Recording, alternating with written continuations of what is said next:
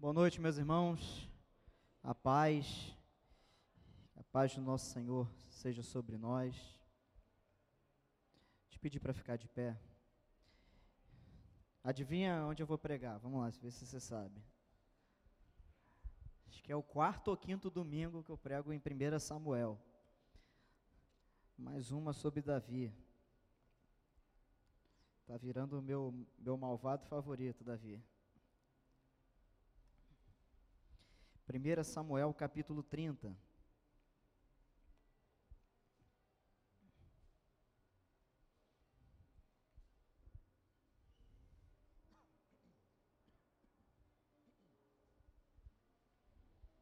Vamos ler só o primeiro verso.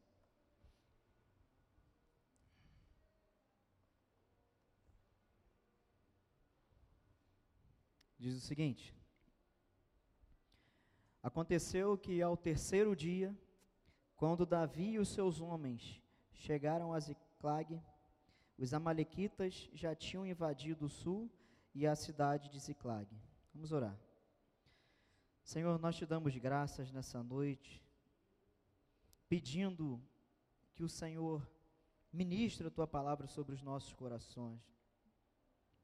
Teu Espírito Santo ilumine a nossa mente, o nosso entendimento e prepare o nosso coração para receber a tua palavra como uma terra fértil, Senhor. Que apesar de nós mesmos, das nossas limitações, sejamos convencidos pela tua palavra, Pai. Convertidos pela tua palavra, Pai. Alcançados pela tua palavra. Que o Senhor fale aos nossos corações nessa noite, é o que nós oramos e pedimos em Cristo Jesus. Amém. Você pode se sentar.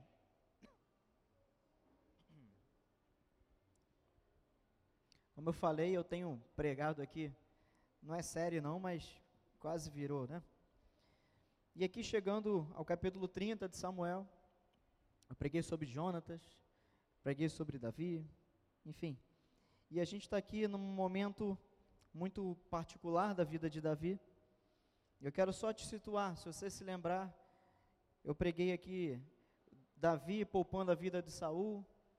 Tem um outro episódio parecido. O fato é que Davi e os seus homens, cerca de 600 homens, eles estavam morando nessa localidade chamada Ziklag. E morando ali, eles estavam, por meio de uma estratégia de Davi, se relacionando ali com alguns povos até então inimigos, uma, uma trégua. Mas Davi não estava morando no meio do seu povo, ele estava nesse território. E Davi, voltando de uma situação em outra cidade, ele acabou de poupar a vida de Saul, teve outro episódio similar. Quando ele está voltando para a sua cidade, nós chegamos ao texto que lemos.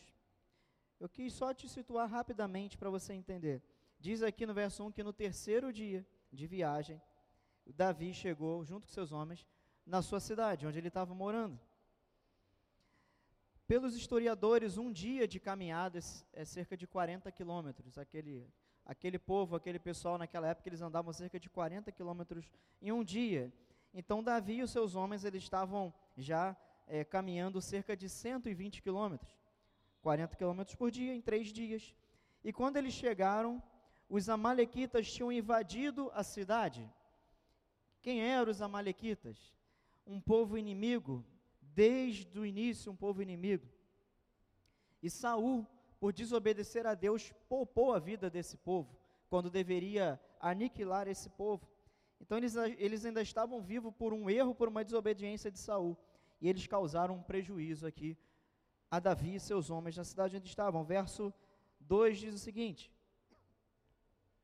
Na verdade, no finalzinho do 1 que eu deixei de ler, eles tomaram a cidade e incendiaram a cidade. Verso 2: levaram cativas as mulheres que lá estavam, mas não mataram ninguém, nem pequenos nem grandes, tão somente os levaram consigo e foram embora. Os amalequitas invadiram a cidade, sequestraram as mulheres, as crianças, os velhos, incendiaram a cidade e foram embora. Verso 3: Davi e os seus homens, chegando à cidade, e vendo que tinha sido queimada, e que, que as suas mulheres e seus filhos e as suas filhas haviam sido levados cativos. Davi e o povo que estava com ele ergueram a voz e choraram até não terem mais forças para chorar.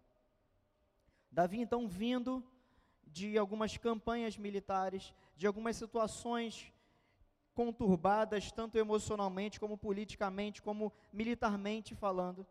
Ele e os seus homens, que eram cerca de 600, chegando em casa, quando você chega do trabalho, você está perto de casa, qual é aquela tua sensação? Já é de descanso, né? Você já vai relaxando.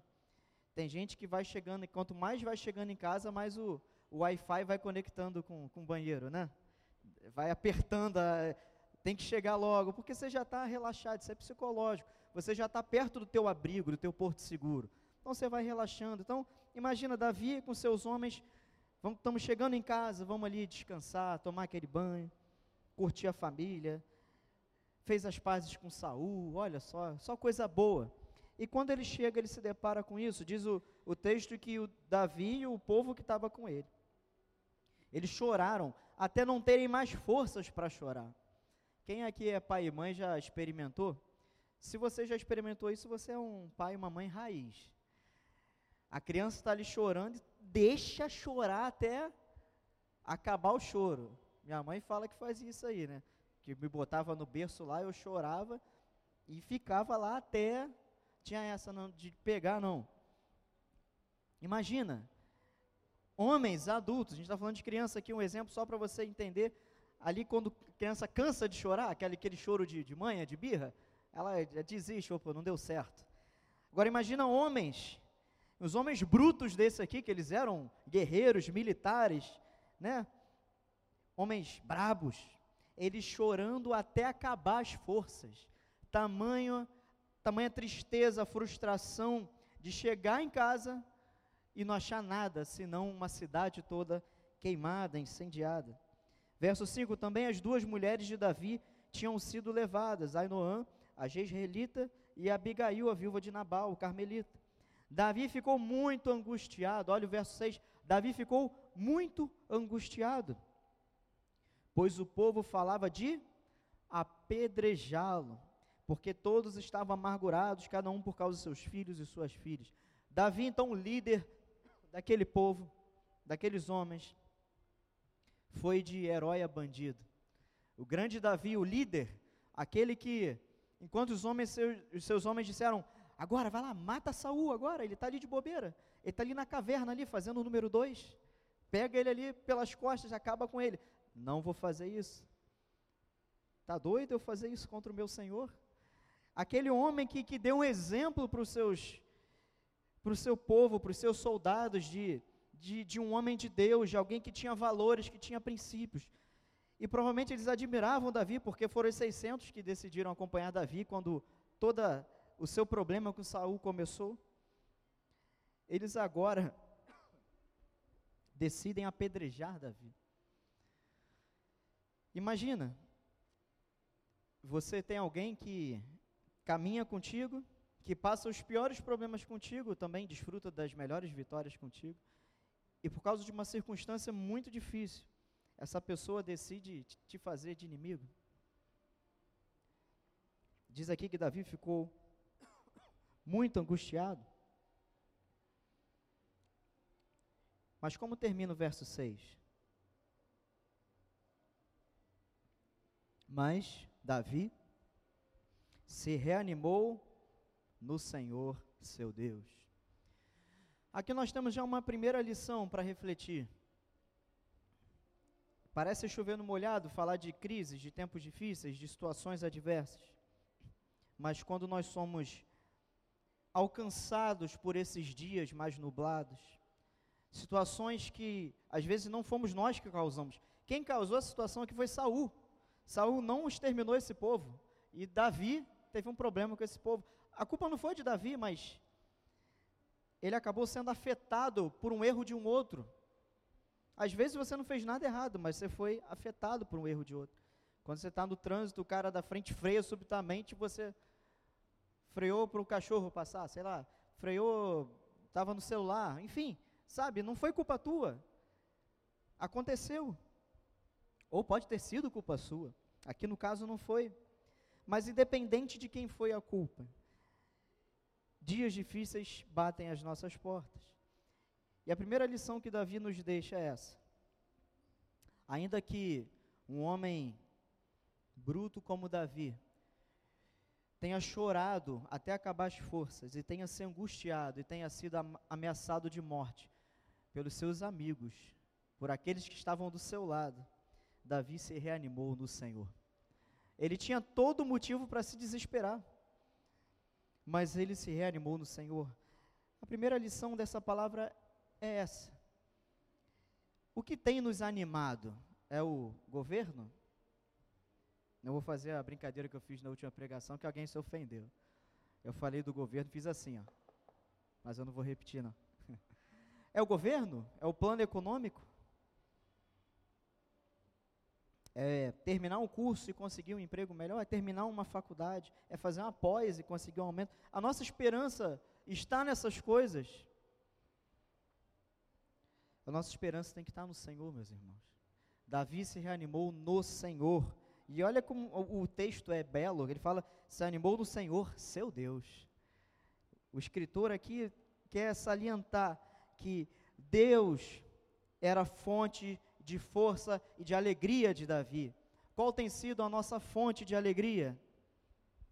Qual tem sido a nossa fonte de alegria? Parece uma pergunta despretensiosa ou bobinha. Qual é a tua fonte de alegria? Você tem alegria? Talvez seja a primeira pergunta. Você tem alegria na sua vida?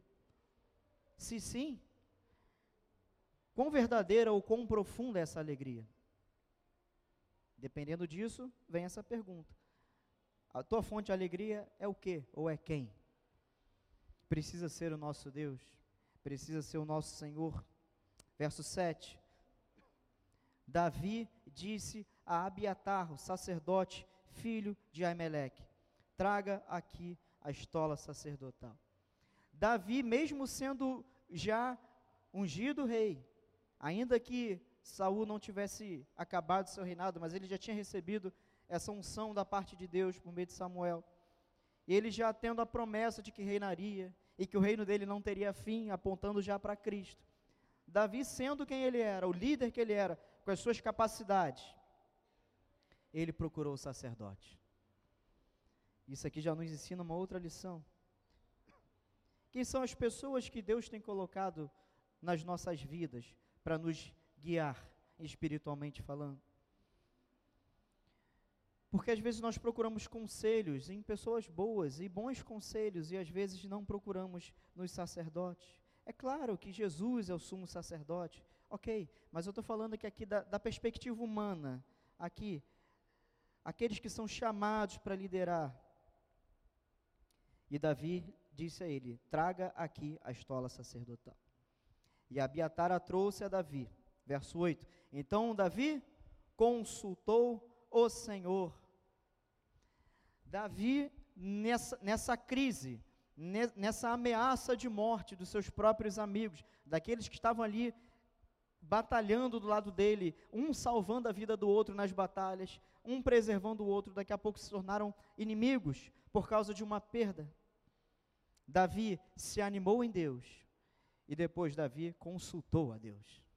A fonte de alegria de Davi era o Senhor. E mais, Davi desprezou toda a sua sabedoria e consultou a sabedoria de Deus. Davi procurou o sacerdote. E naquele tempo o sacerdote que era o mediador entre os homens e Deus. Davi consultou o Senhor, dizendo: Devo perseguir este bando? Conseguirei alcançá-lo? Davi já estava três dias andando, Davi e seus homens, três dias andando. Como eu falei, cerca de 120 quilômetros de, de viagem, viação canela, era a pé. Alguns camelos, alguns cavalos, mas majoritariamente andando. Davi se anima no Senhor e consulta o Senhor. Aqui uma segunda lição. Quem você consulta para resolver teu BO? Tuas guerras, tuas crises? Quem você tem consultado? Consultar a Deus não anula consultar outros meios, mas consultar a Deus em primeiro lugar valida todas as outras consultas, porque a resposta final vem de Deus. Não é isso que a palavra fala? Que o coração do homem tem, faz planos, mas a resposta certa vem do Senhor. quando nós consultamos a Deus em primeiro lugar e depois sim cumprimos as nossas responsabilidades de talvez usar os meios humanos que nos estão acessíveis, Deus nos dá a direção. É aquela história de fazer a nossa parte e Deus se encarrega de fazer a dele. E o Senhor, o quê? Ainda no verso 8, o Senhor respondeu. Deus nos responde, meus irmãos. Nós que somos seus filhos, nós não ficamos sem respostas. Os ouvidos de Deus não estão fechados. As suas mãos não estão distantes de nós. Nós cantamos aquele louvor: És Deus de perto, é Deus, és Deus de longe. Ele está perto, ele está acessível, ele está com os seus olhos atentos às nossas vidas. Ele não perde o controle das nossas vidas. Quando essas situações nos acometem, ele, ele está à nossa disposição, não para fazer a nossa vontade, mas para nos socorrer. Quem você tem consultado? Consulte ao Senhor, e Ele vai te responder. Ele vai, é certo. Eu não sei quanto tempo pode levar. E eu não sei se a resposta que Ele vai te dar é que você quer ouvir, mas Ele vai te responder. Ele vai te responder. E o que, que Deus diz? Persiga o bando. Gente, Davi tinha vindo de situações conturbadas, mais uma caminhada longa de três dias. Quando ele chega em casa e encontra tudo destruído, o que, que Deus fala? Vai perseguir o bando.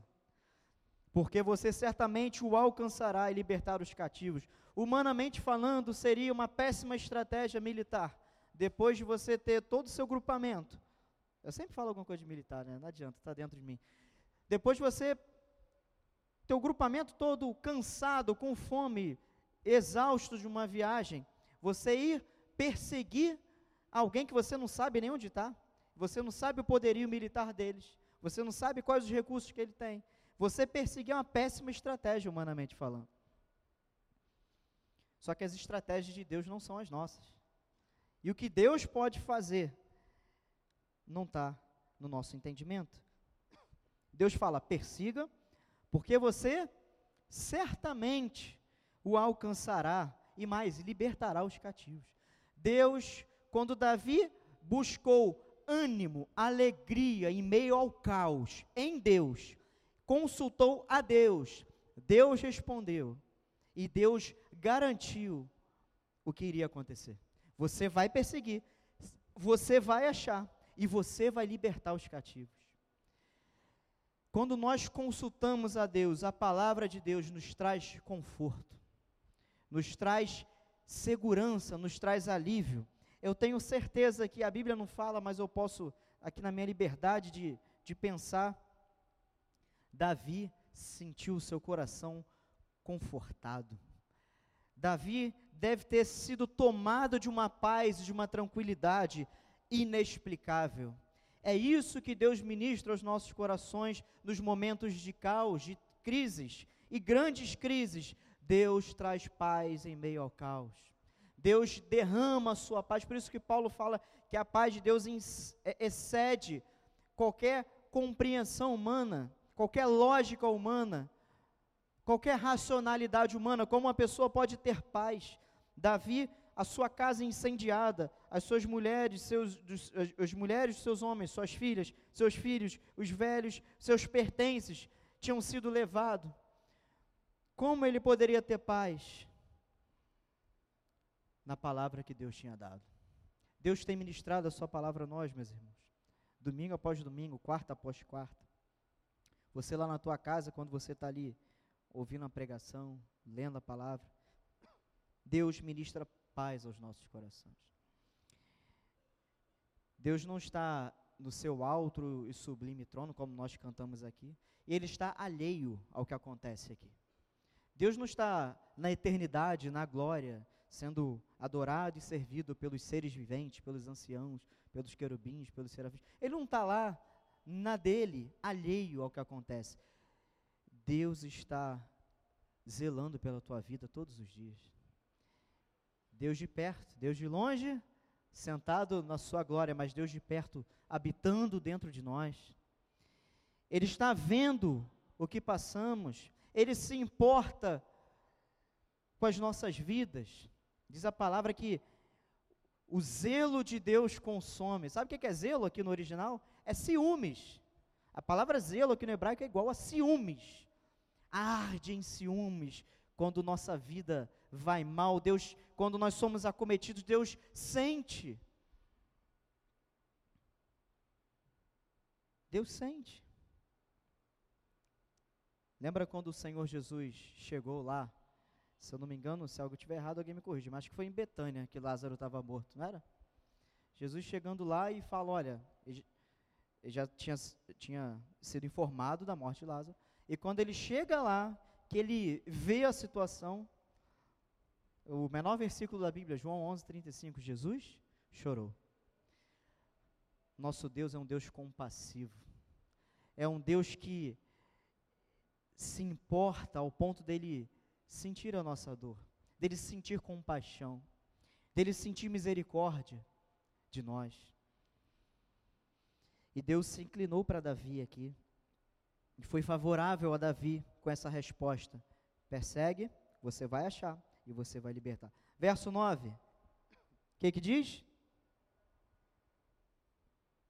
Então Davi fez uma segunda consulta. Então Davi pensou é, vamos analisar o que Deus falou? Davi partiu. Meu irmão, quando Deus te dá uma ordem, obedeça. Quando Deus te dá uma palavra, confia nessa palavra. Eu gosto de uma, uma frase que alguns amam ou odeiam, mas tinha um, um teólogo antigo que ele dizia que a fé é um salto no escuro. É claro que poeticamente é, é, nós não estamos pulando no escuro. Nós temos um, um, um chão concreto para andar, que é a palavra de Deus. Mas, po entenda, poeticamente falando, nós precisamos confiar na palavra de Deus, sem questionar, sem ponderar, sem avaliar com as nossas categorias humanas. Deus falou: persiga. Olha como é que a resposta de Deus começa: persiga. O verso 9: Davi partiu. Se Deus tem te falado ao coração, faça isso, mude isso, faça diferente, comece isso, pare aquilo, faça, sem questionar. Davi partiu, mas era contra a lógica. Para onde a gente vai? Nós já andamos três dias, cansado, com fome, exausto.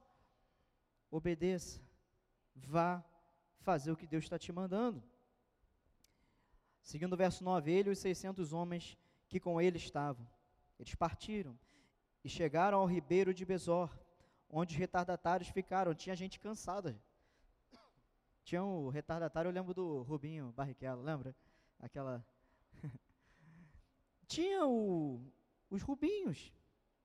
Verso 10. Davi e 400 homens continuaram a perseguição, mas 200 ficaram atrás. Esses 200 já estavam, meus irmãos. Só o pó. Eles não aguentavam mais. Mas Dois terços continuaram, beleza. Por não poderem passar o ribeiro de Besor de tão cansados que estavam. A situação de Davi fica, humanamente falando, pior. Porque ele tinha 600 homens sem saber qual o tamanho dos amalequitas, do exército. E aí, um terço do seu efetivo baixou. Ficaram ali exaustos, não continuaram. Davi e 400. Você pensa, 400 é gente pra caramba. Mas a gente está falando naquela época, os, os, as companhias militares eram de milhares. Verso 11: Encontraram no campo um homem egípcio e o trouxeram a Davi. Meus irmãos, aqui está o, o pulo do gato dessa mensagem, mas eu vou falar no final só. Essa história aqui me chamou a atenção. Por que, que isso está no texto? Eu sei, porque aconteceu, mas o porquê aconteceu aqui é muito interessante. Eles estão perseguindo os amalequitas, 200 ficaram, 400 mais Davi foram, e no meio do campo, um local aberto, encontraram um egípcio. Os homens encontraram e levaram ele até Davi. Diz ainda o verso 11: Deram-lhe pão e ele comeu. Deram-lhe água para beber. Deram-lhe também um pedaço de pasta de figos secos e dois cachos de passas, e ele comeu. Assim recobrou as forças, pois havia três dias e três noites que não comia pão, nem bebia água. Então Davi lhe perguntou: De quem você é e de onde você vem? O rapaz egípcio respondeu: Sou servo de um Amalequita, e meu senhor me deixou aqui porque adoeci há três dias. Nós invadimos o lado sul dos Queretitas, o território de Judá, e o lado sul de Caleb e pusemos fogo em Ziclag. Esse homem, então, era um servo, um funcionário, para ficar politicamente correto, porque era um escravo naquela época, era um, um funcionário, um boy aqui do, dos Amalequitas, de algum dos homens dos Amalequitas, provavelmente algum homem importante que tinha dinheiro, era um servo. E ele caiu doente, e pelo fato dele ter caído doente, o seu senhor o abandonou ali, porque ele seria um peso né, para carregar. Chama isso de peso morto. Né? Deixou ali. E coincidentemente, ele estava no lugar onde os homens de Davi passaram. E eles dão comida porque o homem estava doente, com fome, como viu aqui. Foi um banquete, né? Pão, água, pasta de ficos, ó, profiteroles, cachos de passas. Tem de tudo aqui. Ele comeu. E ele recobrou as forças. O homem devia estar tá mal.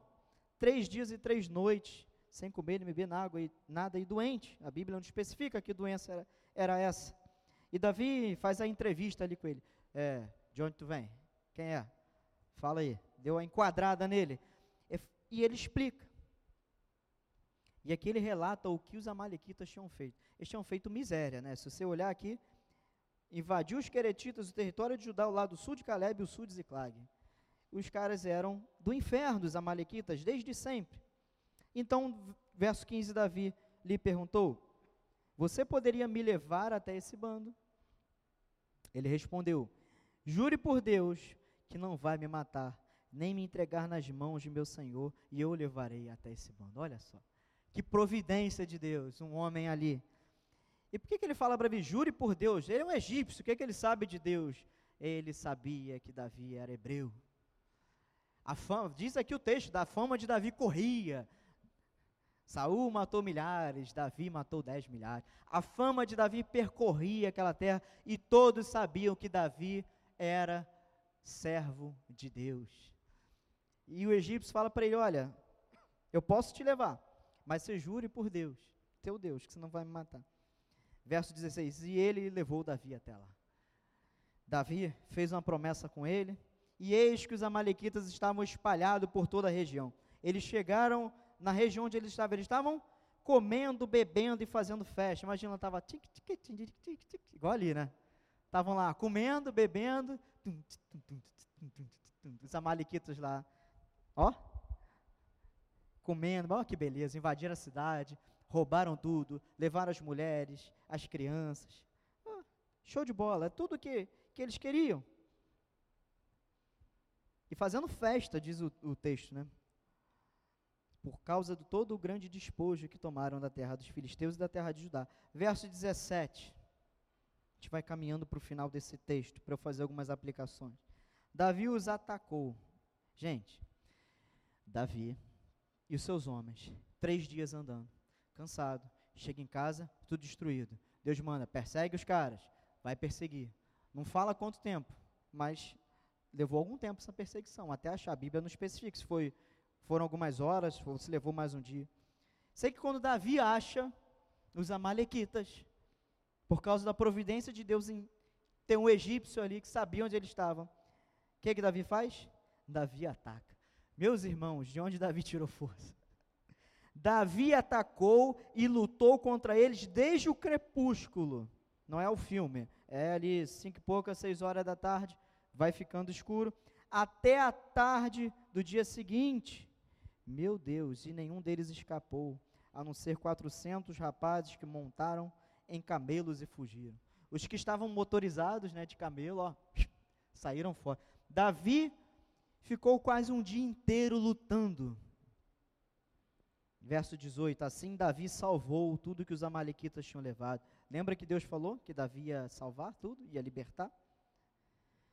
Não lhes faltou, verso 19, coisa alguma, nem pequena, nem grande, nem os filhos, nem as filhas, nem o despojo, nada do que lhes havia tomado. Davi trouxe tudo de volta.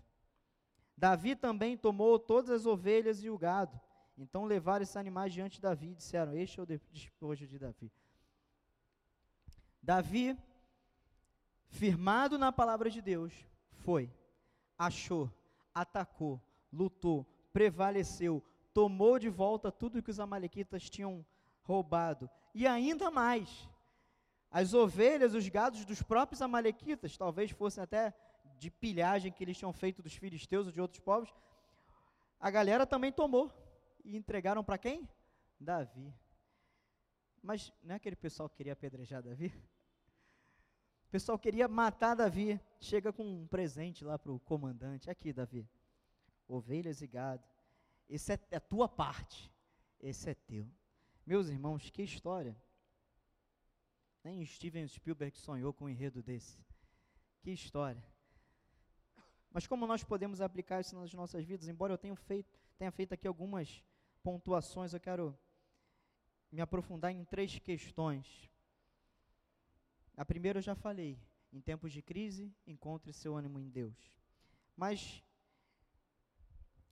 uma coisa interessante, eu não sei se você vai ficar feliz com o que eu vou falar, mas o segundo ponto é o seguinte: após grandes lutas, desafios maiores podem surgir. Davi já estava três dias andando. Ele ia chegar em casa e ficar de boa. Vem um desafio muito maior. Vamos fazer aquilo? Vamos? Vamos fazer aquilo? Fala para o irmão do lado aí. Ó. Após grandes lutas, desafios maiores podem surgir.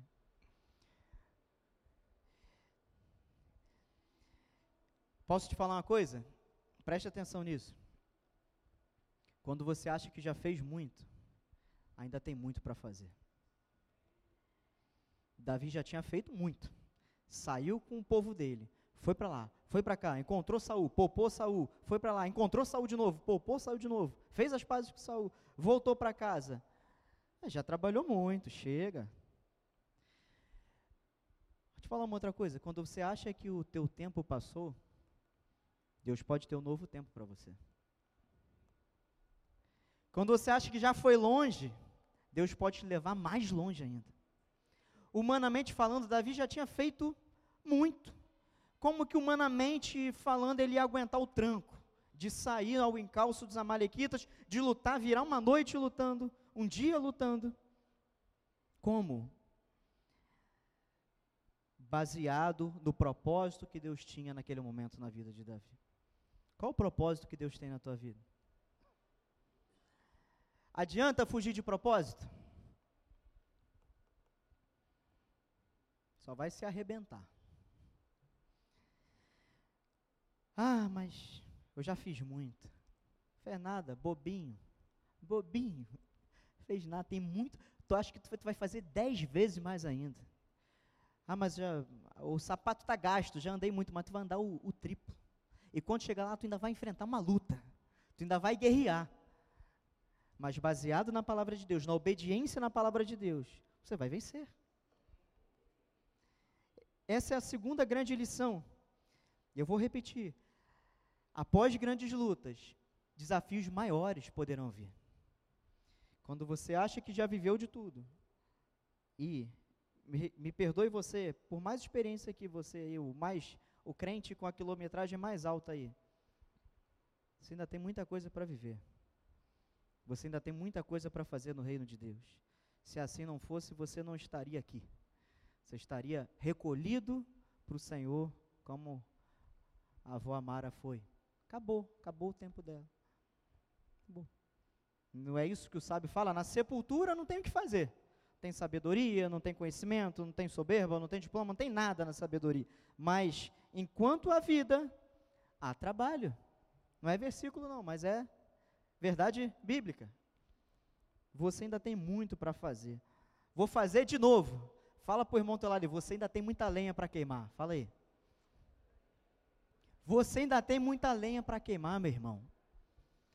Você ainda tem muita, muita estrada para percorrer no reino de Deus e no chamado que Ele tem para a tua vida, que você sabe muito bem aí o que é. Eu não sei, mas você sabe.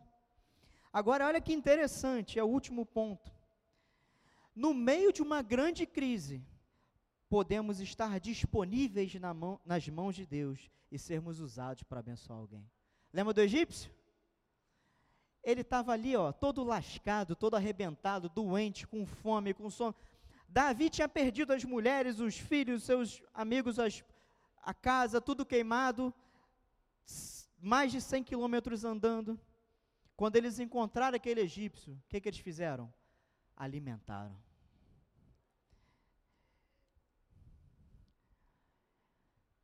Como que você todo arrebentado pode abençoar alguém? Como? Cumprindo o teu chamado. Cumprindo a tua vocação. Mas lembra que 200 homens ficaram? Por que, que eles não deram comida para esses 200 que ficaram? Sei lá. Eu sei que tinha comida suficiente para dar para o egípcio. Quando nós estamos arrebentados, na crise, achando que o nosso tempo acabou, que já fizemos muito, que já andamos muito. Mas, em meio a isso, obedecemos o chamado de Deus para as nossas vidas. Deus nos usa para abençoar outras pessoas. Davi e os seus homens, eles foram usados para ministrar na vida daquele homem. E a gente pode pensar que, teologicamente, vários paralelos. Davi prefigurando Jesus, um homem ali, três dias, ó, três dias. É uma, é uma numerologia que hebraica que três dias, uma pessoa sem comer, teoricamente ela está. Deus pode nos usar, olha, fazendo alegorias aqui, Deus pode nos usar para levar vida aos mortos. É uma alegoria cabível aqui no texto. Deus pode nos usar para levar alimento aos que estão doentes e à beira da morte, morte espiritual. E aí você pensa, com que condições eu posso fazer isso?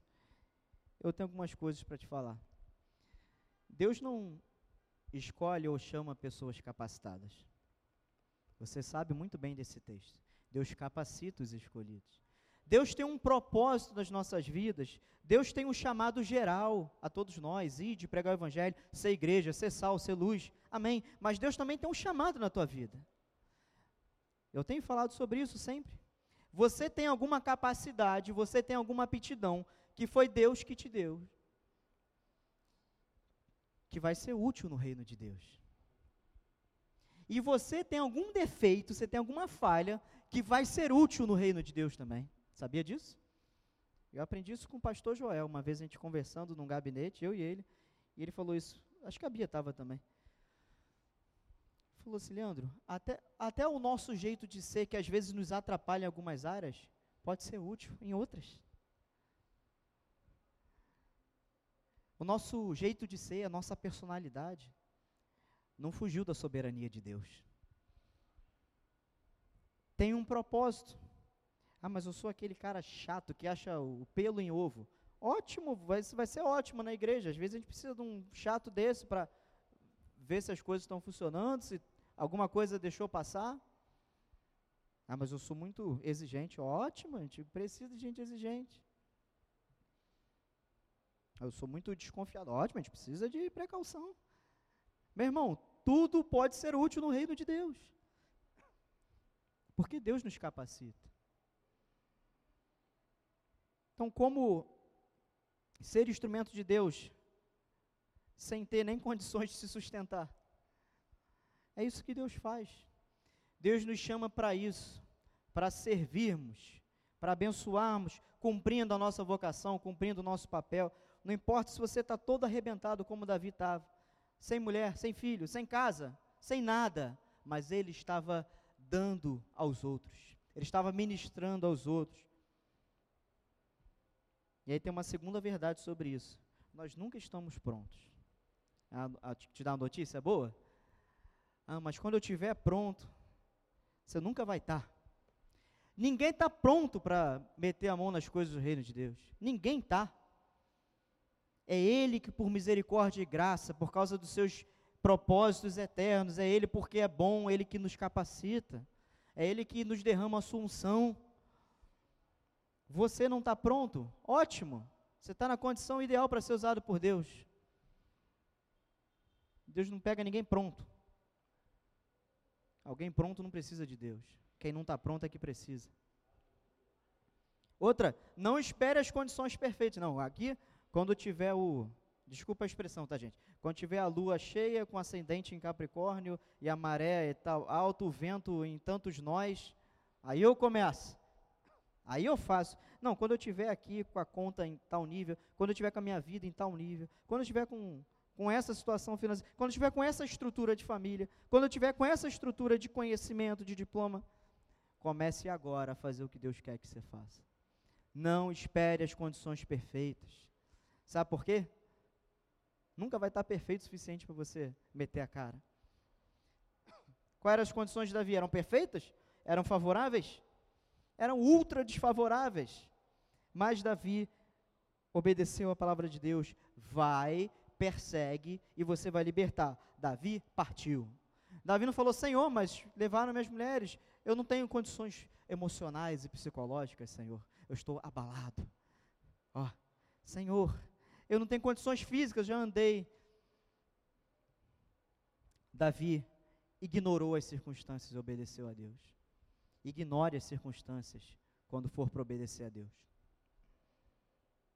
E aí eu chego no último subtópico disso que eu estou falando, que é uma frasezinha que eu escrevi aqui dizendo: cumpra a sua vocação. Cumpra a sua vocação. Mais uma vez, fala para o teu irmão do lado aí: cumpra a sua vocação. Cumpra a sua vocação. Você não está pronto e nem vai estar. Tá. Você não vai ter o dia perfeito, o tempo favorável às circunstâncias. Pelo contrário, só cumpra a tua vocação. Deus se encarrega do resto. Deus capacita, Deus provê, Deus dá os meios. Davi, no cumprimento da vocação dele, encontrou esse egípcio. E esse egípcio tanto foi providência de Deus para Davi, para saber onde os amalequitas estavam, como também foi abençoado por Davi. Olha só. Eu separei uma frase aqui de um pastor que ele diz o seguinte: Em cada situação de sofrimento, Deus nos quer dar tanta resistência quanto é necessária, mas Ele não nos dá essa força de antemão, para que não confiemos em nós mesmos, mas apenas nele. Essas situações são para Deus forjar em nós o seu caráter. E no meio do caminho, não é para abandonar, não é para chutar o balde, é para cumprir a vocação. Deus não dá isso de antemão para a gente não achar que, não, fui eu que consegui. Não. É para a gente reconhecer que tudo vem dele. E no final das contas, Davi foi mais próspero do que ele era. Porque além dele recuperar tudo, ele ainda ganhou um. Não faz-me rir, né? Ganhou um despojo do pessoal lá. Ovelhas e gado. Quando nós obedecemos a Deus, Deus nos abençoa. Não por uma relação de barganha, não por uma relação de causa e efeito. Se fizer, Deus vai abençoar. E eu vou fazer para ser abençoado. Não. Mas se fizer, é certo que Deus vai abençoar. Porque Ele é bom. Porque Ele é bom. Porque Ele é um pai que se agrada de um filho obediente. Qual pai não tem prazer em abençoar o seu filho? Aquela história, ó, se passar de ano vai ganhar um videogame. Acho que da nossa época eu, Márcio, Dudu, Júnior, vai ganhar um Mega Drive. Ó, nossa, Super Nintendo. Comi os livros. Era 8, 9, 8, 9, 8, 9, um 10 outro, né? Porque Aí o pai tem prazer, né, quando o filho faz tudo certinho. Eu sempre falo aqui, né, guardadas as devidas proporções. Quando eu chamo meu gato e ele vem, eu já fico feliz já, com o coração quentinho. Imagina um filho que obedece. Ó, oh, quero que você faça isso aqui e tal. E o filho faz tudo certinho, ó. Estuda, passa na, na prova, passa de ano. Deus é um pai que se agrada em, em abençoar os seus filhos. Ele não é um car pai carrasco, ele não é um tirano, ele não é o Petrúquio. Não. Deus abençoa. Eu quero ficar aqui te lembrando dessas verdades. Tá feia a coisa para o teu lado? Fica tranquilo, vai piorar. Sabe por quê? Que Deus tem novos desafios. Se você é igual videogame, você ficar na mesma fase ali, tu não chega no chefão. A dificuldade tem que ir aumentando para você chegar lá. Para você chegar onde Deus quer que você chegue, vai subindo level, vai subindo a dificuldade. Situações mais difíceis virão. E Deus, como o pastor Henrique pregou aqui domingo passado, Deus vai nos ajustando. Deus vai nos aperfeiçoando. E nós vamos crescendo, e nós vamos amadurecendo, e nós vamos ficando experientes, e nós vamos ficando mais sábios. E nós vamos, vamos conhecendo mais ainda de Deus. Porque é nessas experiências que nós conhecemos a Deus, não foi assim com Jó? Então, em tempos de crise, a coisa está feia. Encontre seu ânimo em Deus. A sua fonte de alegria tem que ser o Senhor, seu Deus, como diz aqui o texto. Consulte o Senhor. Não gaste os meios para resolver a situação, os meios humanos. Use sim, mas todos submetidos ao Senhor. Consulte o Senhor. E Ele vai te responder. E cumpra o seu chamado. Cumpra o seu chamado. Não espere o tempo passar. Não fique à toa na vida, olhando a banda passar, como diz a poesia secular. Cumpra a sua vocação. Deus te chamou para fazer o quê? Você sabe o que é? É quando entra o mas, não mais. Veja bem. Já te faltou fé suficiente. Não mais a minha situação. Você não sabe quem Deus é? Você não conhece o Deus que você serve? Essa situação é só um detalhe. Um detalhe que vai abrilhantar o que Deus vai fazer na tua vida. Não ficou muito mais bonita a história de Davi no final? Depois de ele passar disso tudo, o diamante é lapidado até ficar aquela joia bonita lá que você vai comprar. Pela fé, acho que você vai comprar. Um diamante bem bonito. Aquilo ali passou né, por vários processos. Eu que trabalhei muitos anos com essa área aí de joias e tal, relógio. São vários processos até o ouro ficar bonitinho assim. São vários processos. Pedro não fala isso, que ele não vai, nos vai depurando como ouro. Ele vai tirando as impurezas até o ouro ficar puro. Amém, meus irmãos? Cumpra a sua vocação. Para que Deus te chamou? Pensa aí.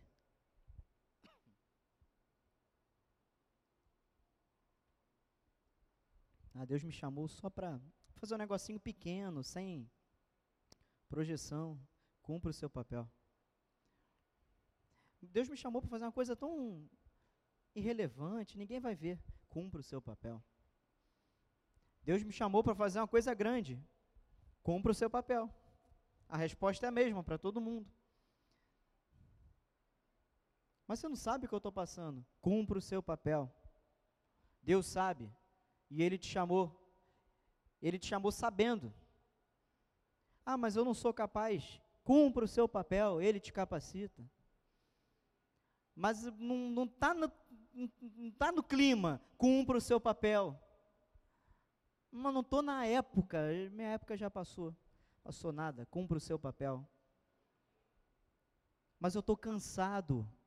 Tá mais que Davi? Você perdeu tua, tua esposa, teus filhos, tua casa está incendiada, você andou igual um, um camelo três dias para perseguir. Cumpra o seu papel. É fácil, né, para mim que estou aqui no microfone falar. Eu sei que não é fácil. Mas tem a atitude de Davi. Lembra o verso 9, se eu não me engano? Davi partiu. Faça o que tem que ser feito.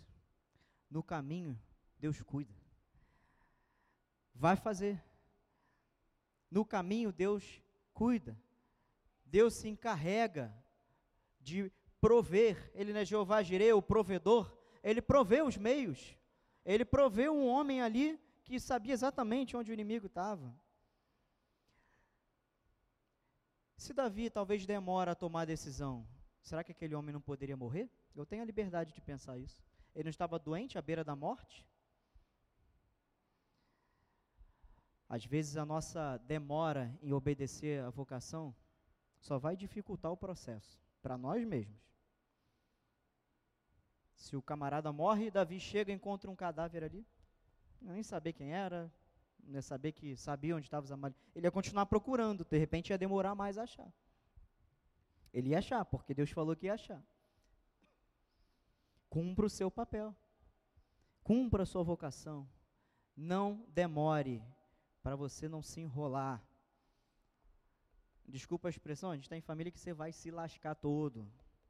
Você vai se lascar, você vai se arrebentar. Você vai se desgastar mais do que deveria, você vai se aborrecer mais do que deveria. Cumpra o seu papel hoje. Cumpra o seu papel hoje. Obedeça a Deus hoje. Não é amanhã, que é o dia, o dia internacional da dieta, segunda-feira. Amanhã eu começo.